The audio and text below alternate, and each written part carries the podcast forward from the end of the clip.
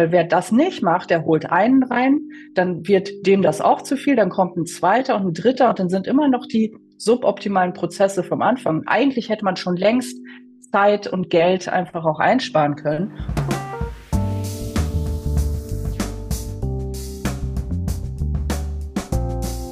Du hörst Team Up, der Podcast für Teamaufbau für Selbstständige und UnternehmerInnen und ich bin dein Host und Teamexpertin Angelique. Mein heutiger Interviewgast ist indirekt auch im Bereich Teamaufbau tätig. Sie unterstützt nämlich Startups und UnternehmerInnen mit kleinen Teams, ihr Kundensupport so aufzubauen, dass es reibungslos funktioniert. Sie hat jahrelange Erfahrung im Kundensupport und bietet Audits, Trainings und Workshops. Sie setzt aber auch Kundensupport-Prozessen auf, alles mit dem Ziel, die Kundenreise ihrer KundInnen zu optimieren. Sie schreibt Kundenorientierung ganz groß, aber auch Effizienz und Teamzufriedenheit.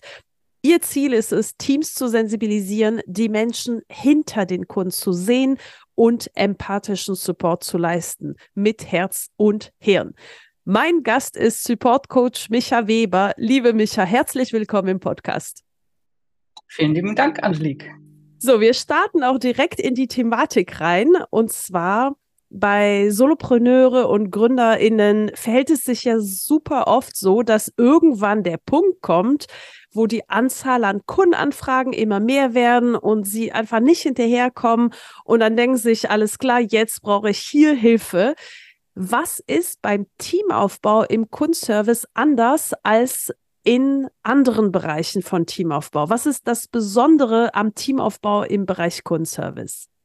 Ja, das ist eine, eine super Frage.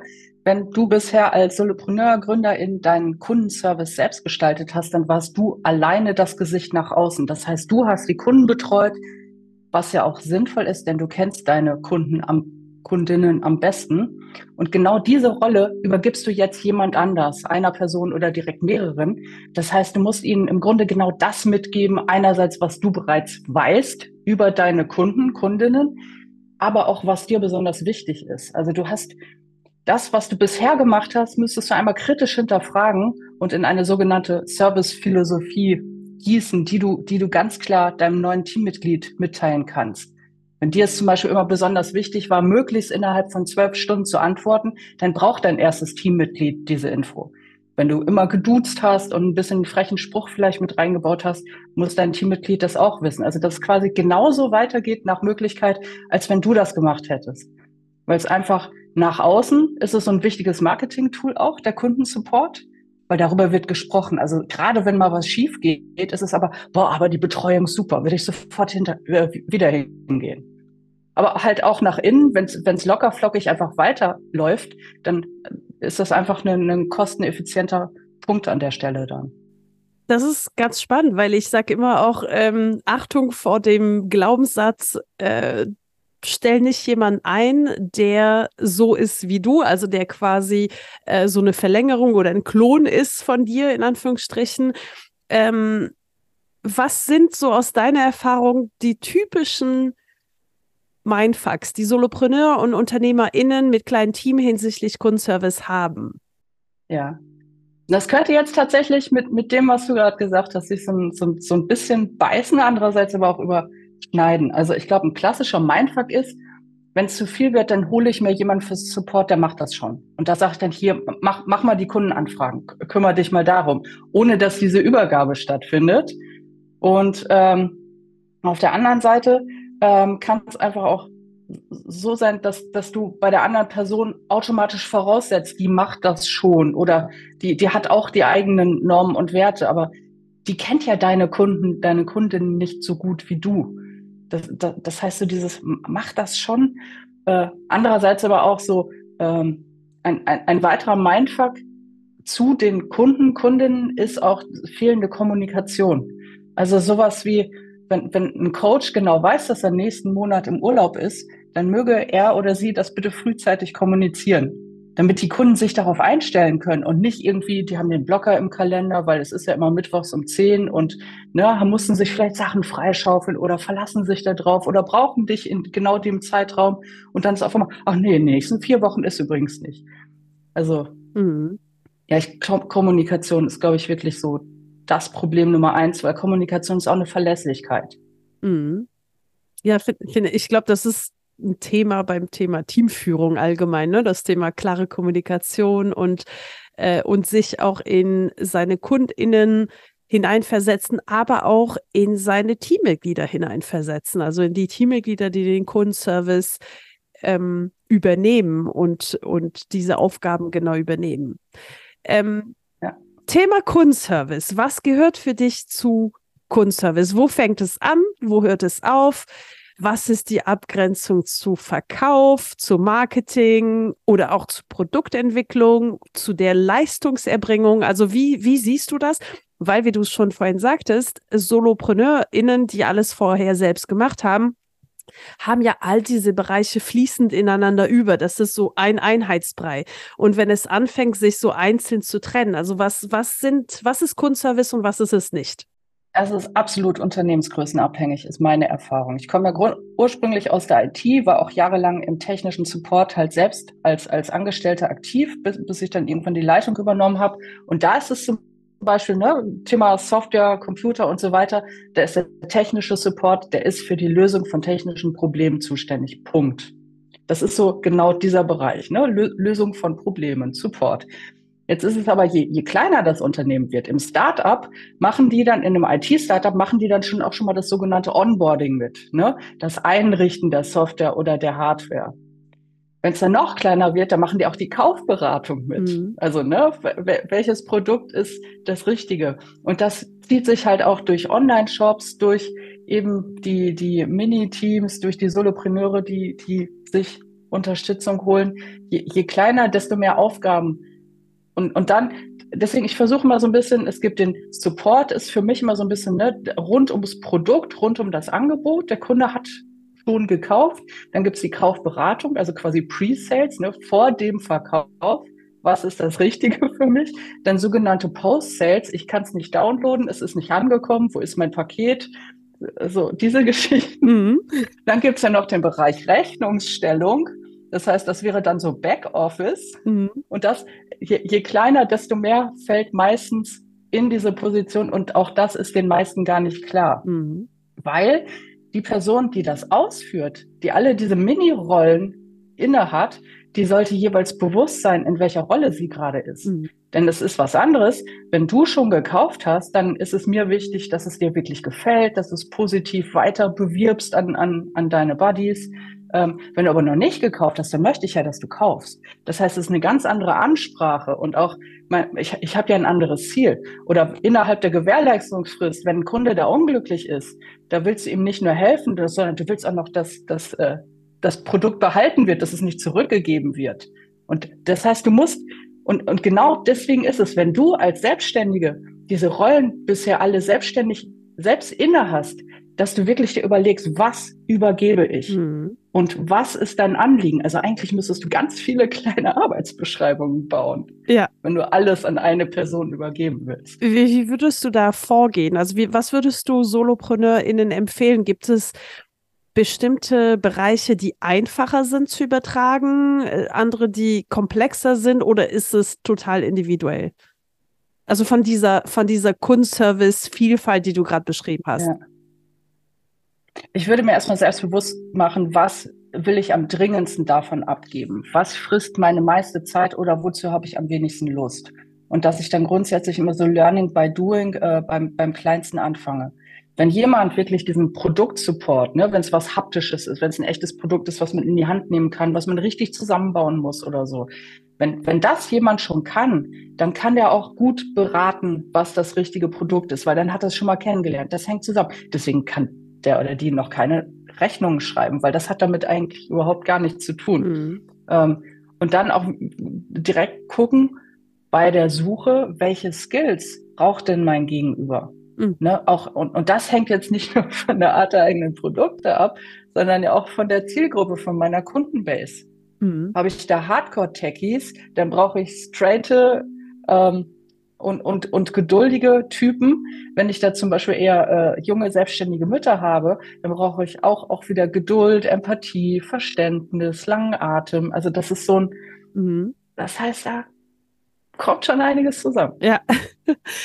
ähm, und dann ist es optimal, tatsächlich, wenn man dann mehrere, also wenn man schon weiß, ich brauche auf die Zukunft gesehen mehrere, dass man dann tatsächlich, also ich würde tatsächlich der, den ersten Typen so wie, wie, wie mich selbst plus das, was ich nicht gut kann, mhm. so an Skills. Und danach würde ich versuchen, ein gemischtes Team aufzubauen, wo der eine mehr ne, in einem Bereich glänzt und äh, der anders in einem anderen, so, so dass die sich dann gegenseitig auch die Bälle zuspielen können und Dinge abgeben können, auch unterschiedliche Charaktere. Ja. Weil nicht jeder kann mit allen Kunden. Das stimmt. Auch normal. Das stimmt, das stimmt. Ich meine, viele SolopreneurInnen gehen so vor, dass sie ja ihre TraumkundInnen, Soul Clients, wie auch immer man sie nennt, die einem gut zu einem selbst passt. Das heißt, am Anfang ist womöglich auch dieses Profil oder die Anforderung klar. Aber mit dem Wachstum kann es natürlich auch vielfältiger werden. Und da macht es Sinn, auch verschiedene Persönlichkeiten im Team zu haben. Da kommt noch was anderes zu. Am Anfang, ich weiß nicht, ob du dieses Modell kennst, vermutlich gibt es ja so die sogenannten Early Adopter. Mhm. Ne? Mhm. Ein Angebot ist neu und, und die Leute sagen, wow, ich bin total neugierig, will ich. Mhm. Und die sind ja total entspannt mit allem. So, ja, Beta-Preis, Angebot und ja, dann geht halt mal was schief, ist egal.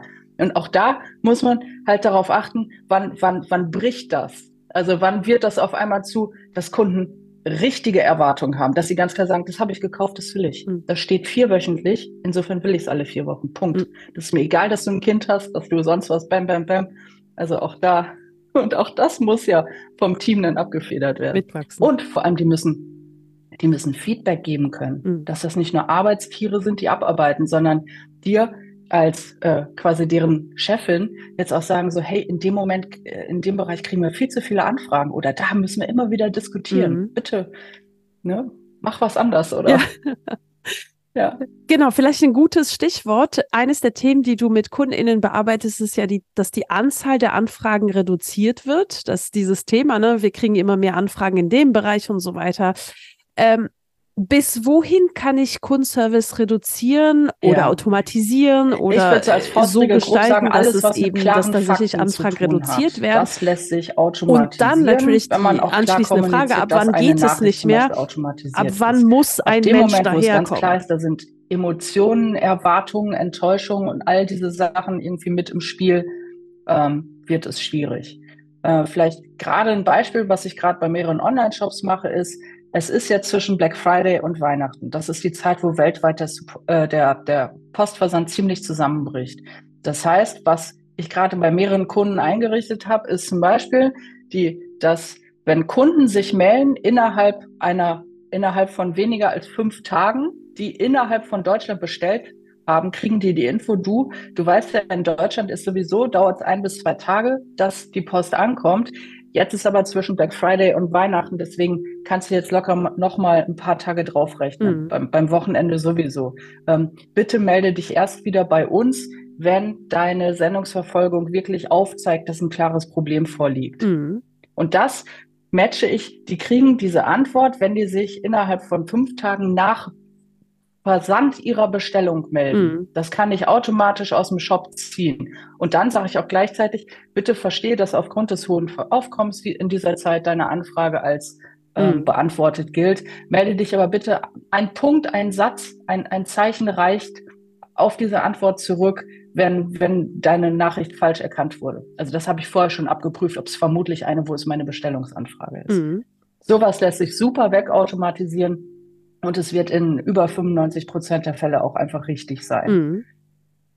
Genau, aber bei anderen Sachen, ne, sowas wie ist defekt angekommen, da ist eine Enttäuschung im Spiel. Ne? Du hast auf deine Bestellung gewartet, dann, dann geht etwas nicht und so. Wenn du da dann so, ne, vielen lieben Dank und jetzt schick bitte noch dies und jetzt schick bitte noch das, wenn du das alles automatisch rausballerst, ja. gewinnst du halt keinen Blumentopf und keine Fans. Würdest du sagen, ähm, erstmal erstmal Mensch oder erstmal automatisieren? Also, weil wenn ich das äh, höre, denke ich, okay, das wäre doch sinnvoll, erstmal die automatisierten Prozesse aufzusetzen, damit das schon mal in Anführungsstrichen abgefangen wird. Ähm, oder macht es Sinn, erstmal, ich sage jetzt mal, jemanden ins Kundenservice zu holen, um dann zu schauen, wo gibt es Prozesse, wo können wir äh, effizienter werden? Was wäre, gibt es eine Empfehlung, die du dazu abgeben kannst und wenn ja, welche? Also was, was ich empfehlen würde, ist, wenn, wenn jetzt jemand sagt, ich, ich möchte meine Kundenanfragen auslagern, das ist zu viel geworden, würde ich eher dazu raten, hey, hol mal mich ins Boot und wir machen so einen kleinen Audit. Also ich gucke mir mal deine aktuellen Prozesse an. Wir gucken erstmal, wo wir die optimieren können, bevor du jemanden reinholst.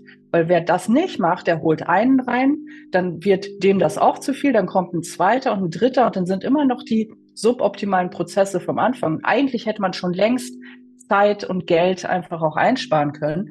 Oder man hätte dafür sorgen können, dass die, die den Kundensupport machen, sinnvollere Aufgaben machen, die, also die, die, die einfach noch, noch mehr Mehrwert bieten würden fürs Unternehmen. Weil sowas wie, wo ist meine Bestellung? Und dann guckst du für den Kunden in eine Sendungsverfolgungsseite.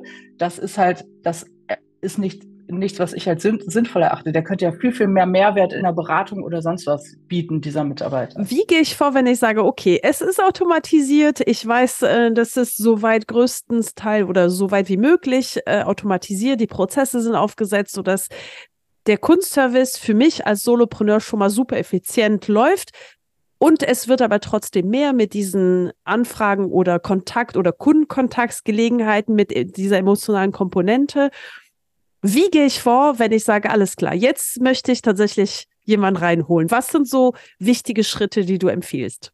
Einerseits wirklich, was wir eben schon mal kurz hatten, ne, zu überlegen, welche Rollen soll dieser Mitarbeiter jetzt primär übernehmen? Sind die klar definiert? Auch so dieses ne, Kundenansprache. Wir sind Feedback-Prozesse. In welchen Momenten soll dieses Teammitglied schreien? Und zwar so laut wie möglich, dass ich als Gründer das, das dann höre an der Stelle, weil das einfach auch wichtig ist, dass keine Infos an mir vorbeigehen, die wirklich wichtig sind. Aber ich soll auch nicht wegen jedem Pups involviert werden. Ne? Also auch so einen Rahmen anstecken. Mhm. In welchem Rahmen darfst du dich frei bewegen? Wo darfst du fünf Prozent Rabatt geben oder sowas? Ähm, mhm. Genau, und dann auch überlegen, genau, wo, was für Skills soll dieser Mensch zudem noch haben? Weil es ist, also gerade so Empathie ist, ist nicht, nicht messbar. Es gibt auch keine Empathietests oder irgendwas. Also, Schade, ne?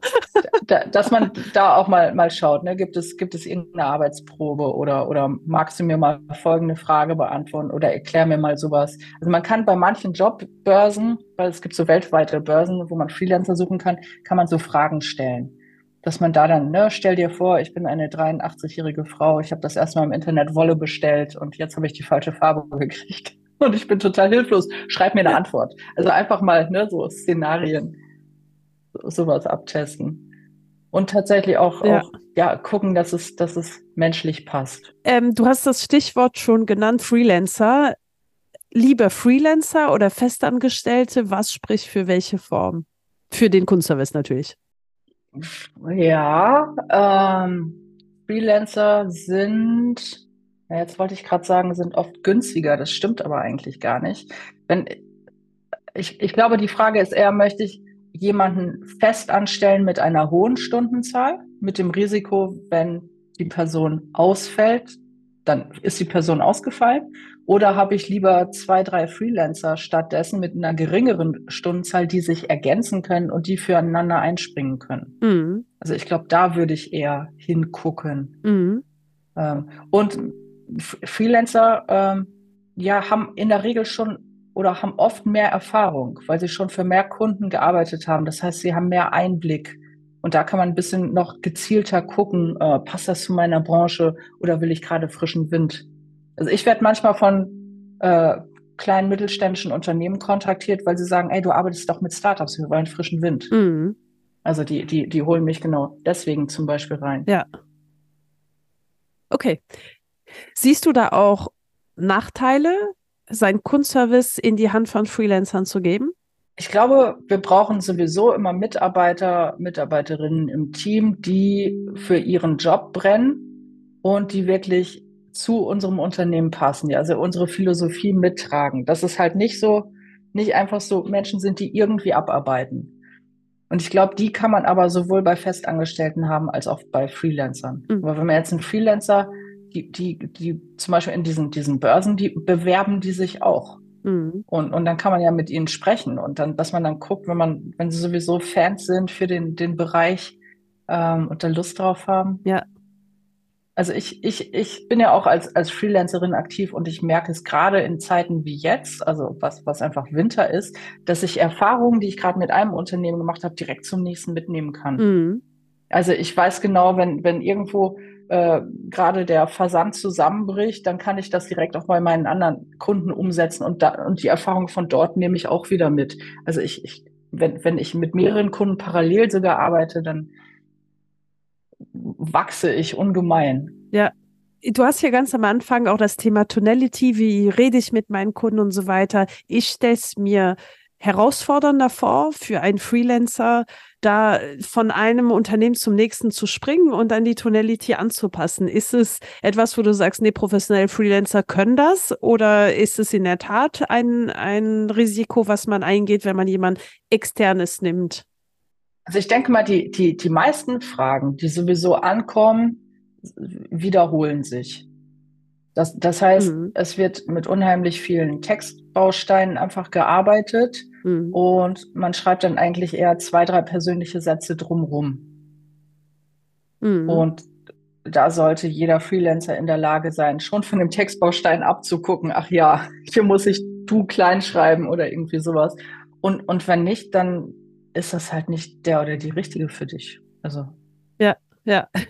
Wenn ich, sagen wir mal, jemand hört uns zu, ist Solopreneurin und weiß, irgendwann ist das Thema Kundenservice dran im Teamaufbau, aber noch nicht.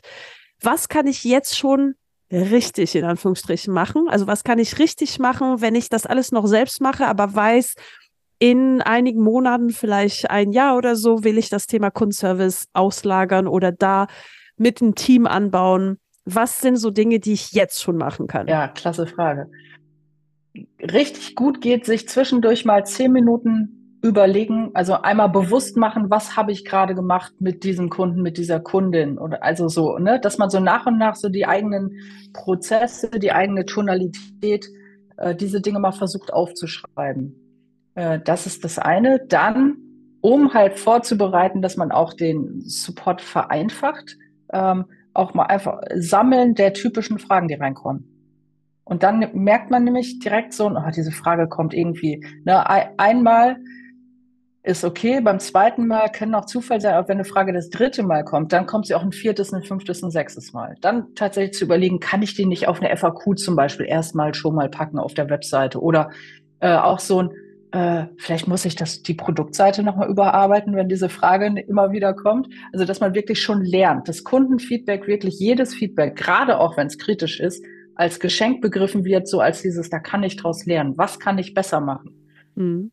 Ähm, genau, und das, das sind dann auch alles Sachen, die man dann tatsächlich, ähm, also wo, woran man auch merkt, wen brauche ich jetzt? Wem könnte, wem würde ich das am liebsten übergeben? Mhm. Und dann kriegt man vielleicht auch den Dreh zu soll so wie ich sein erstmal oder oh, da brauche ich einen Counterpart. Ich muss, ich muss was mit wem diskutieren können. Mhm. Da, bei manchen Sachen bin ich unsicher, da brauche ich ein bisschen Reibung. Vielleicht bin ich zu nett, vielleicht bin ich zu, zu direkt, irgendwie sowas.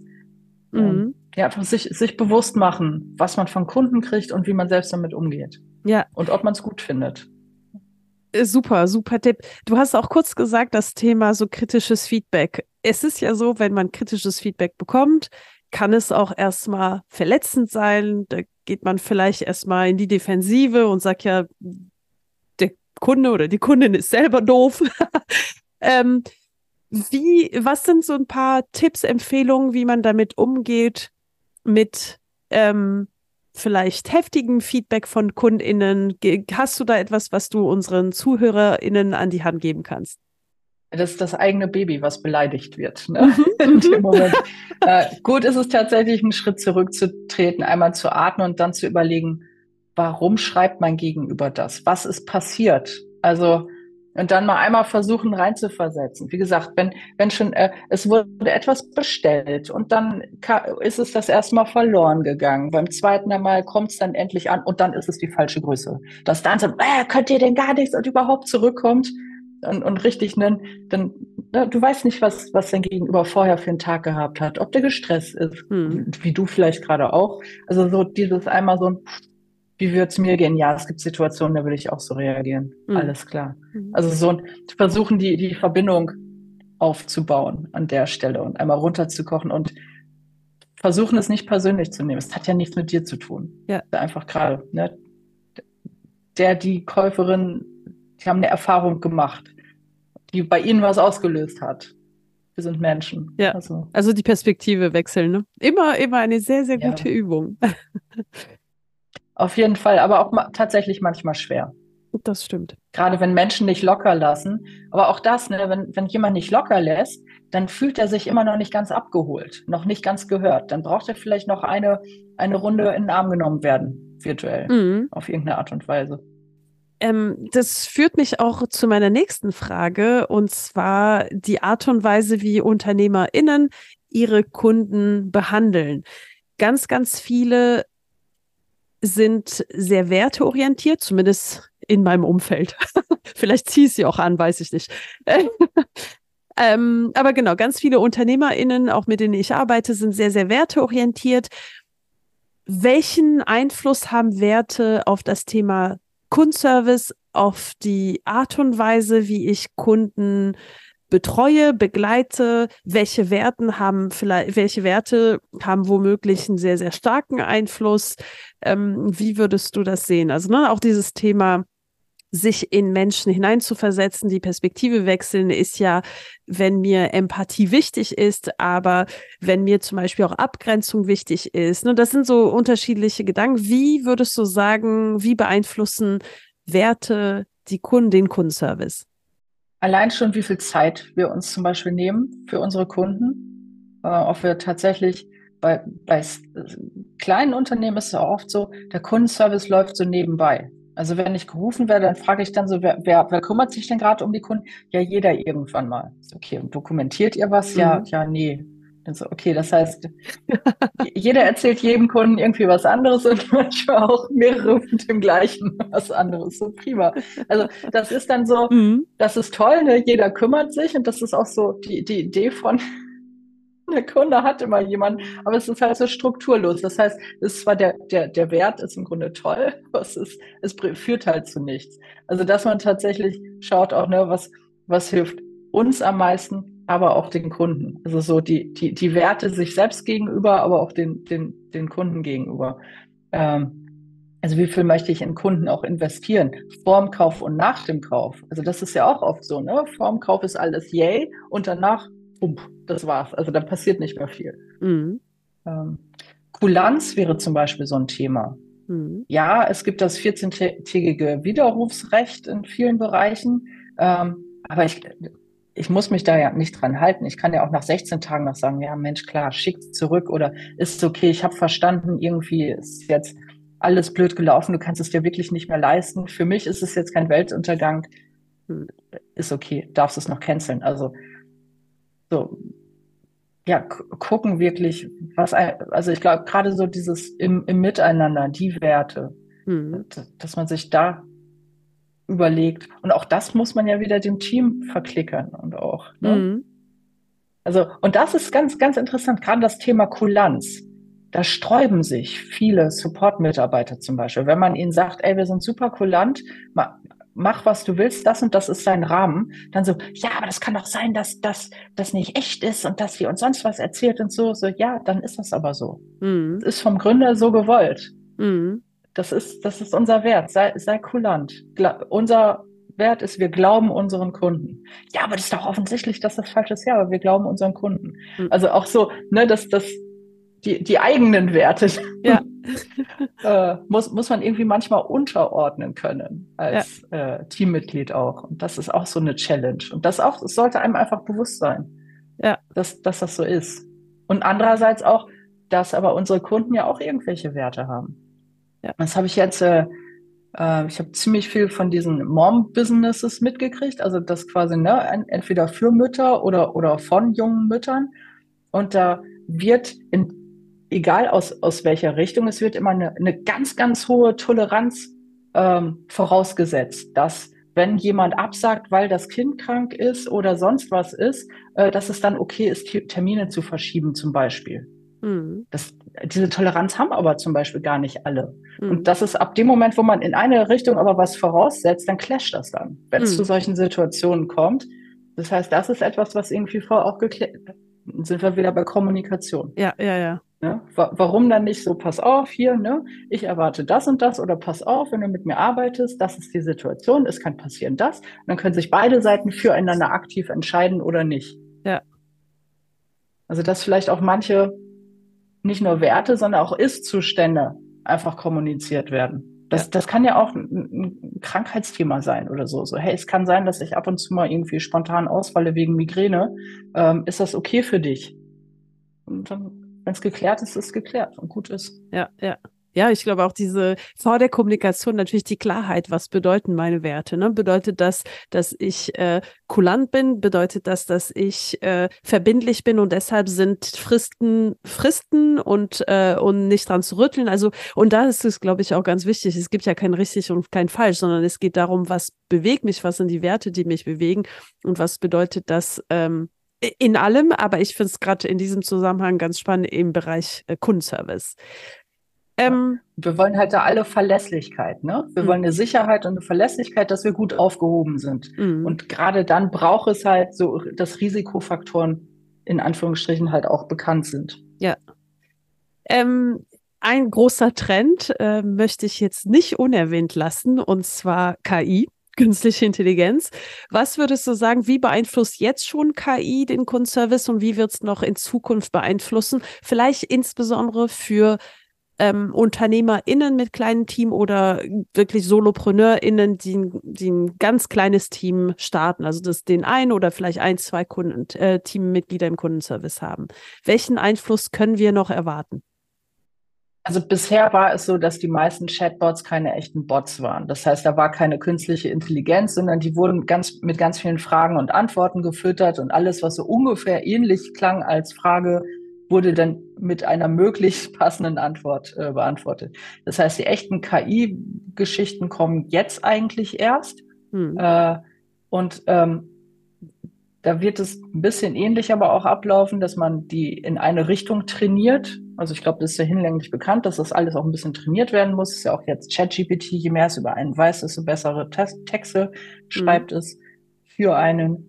Ähm, was ich jetzt schon mitkriege, was ziemlich gut ist, ist, dass zum Beispiel äh, in Helpdesk-System, also da, wo die Nachrichten von Kunden reinkommen, wenn die, wenn die Support-Mitarbeiter antworten, wird ihnen quasi ein Text angeboten. Möchtest mhm. du das und das antworten? Das könnte passen.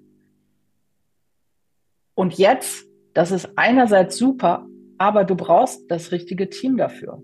Mhm. Wenn du jetzt eine Schnarchnase hast, die einfach alles rausschickt, das ist nicht gut.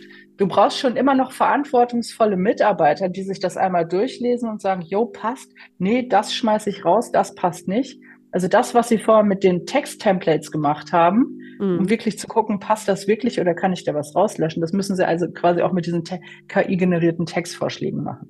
Mhm. Ähm, wobei es auf jeden Fall hilft, ist manchmal gibt es so knifflige Situationen, ne, wo, wenn man eine KI einfach fragen kann, wie würdest du das beantworten? Und dann so, uh, das klingt mir zu harsch, kannst du das etwas netter ausdrücken? Und dass man da ein bisschen mit rumspielt. Also das, das hilft einfach bereits. Ähm, ja, und ich glaube, wo es hingehen muss, ist, dass klar wird, wenn automatisiert in Chats geantwortet wird, dass immer, immer klar bleibt, was ist echt, also was ist eine echte mhm. Person und was nicht. Und ich vermute, dass so dieser Bereich Empathie wird nie von der KI wirklich übernommen werden können. Mhm. Weil das ist so, gerade wenn er im Kundensupport sitzt, jedes Gefühl, was, was die, der Schreibende auf der anderen Seite zeigt, ist eigentlich ein Bonbon, auf was du eingehen kannst. Mhm. Ne? Also wenn, und wenn es ein Nebensatz ist, so nein, und bald ist Weihnachten, mein Sohn sollte das doch zum Geburt, äh, sollte das doch zu Weihnachten kriegen. Dann kannst du dann, und wenn du nur in der Schlussformel, ich hoffe, dass es jetzt äh, für, für deinen Sohn das Weihnachten wird, äh, mhm. was er sich gewünscht hat. Das mhm. ist dann schon Bom. Das ist so eine Verbindung aufgebaut. Ich habe dich gelesen, ich habe dich gesehen. Mhm. Diese personalisierte Antwort. Das wird eine KI vermutlich nicht gut hinkriegen oder ja. ausreichend oder. Also es wird kein, kein Ersatz sein. Vielleicht zwischen den Zeilen lesen auch, ne? Zu, zu merken, ob irgendwie jemand etwas aggressiv äh, zwischen den Zeilen ist oder ne, klar, ich meine, es ist Textstil, jeder schreibt anders, aber dieses Menschliche. Ich glaube, Tonalität sind KIs gar nicht so schlecht drin, weil man kann ihnen ja auch mhm. sagen, schreib etwas netter oder etwas verständnisvoller mhm. oder so. Also oh, gehe ich mal davon aus, dass es andersrum auch gut verstanden werden kann. Ja, sehr gut. Vielen Dank. Ähm, wir kommen jetzt zum Schluss von dieser Podcast-Folge und meine Podcast-Folgen enden immer mit der Frage, wenn du heute nur eines mitnimmst, dann? Und diese Frage, diesen letzten Satz würde ich dir gerne überlassen. Wenn die Menschen, die diese Podcast-Folge hören, nur eine Sache aus dieser Folge mitnehmen sollten, dann wäre es was? Ich würde dazu jeden anregen, sich einmal bewusst zu machen, was ihnen wichtig ist im Umgang mit ihren Kunden, mit ihren Kundinnen. Vielleicht auch mal auf sich schauend, was einem selbst wichtig ist. In dem Moment, wo man Klient, Patient, Kunde bei irgendwem oder bei irgendeinem Unternehmen wird. Und das dann mal versuchen, wirklich auch zu verschriftlichen.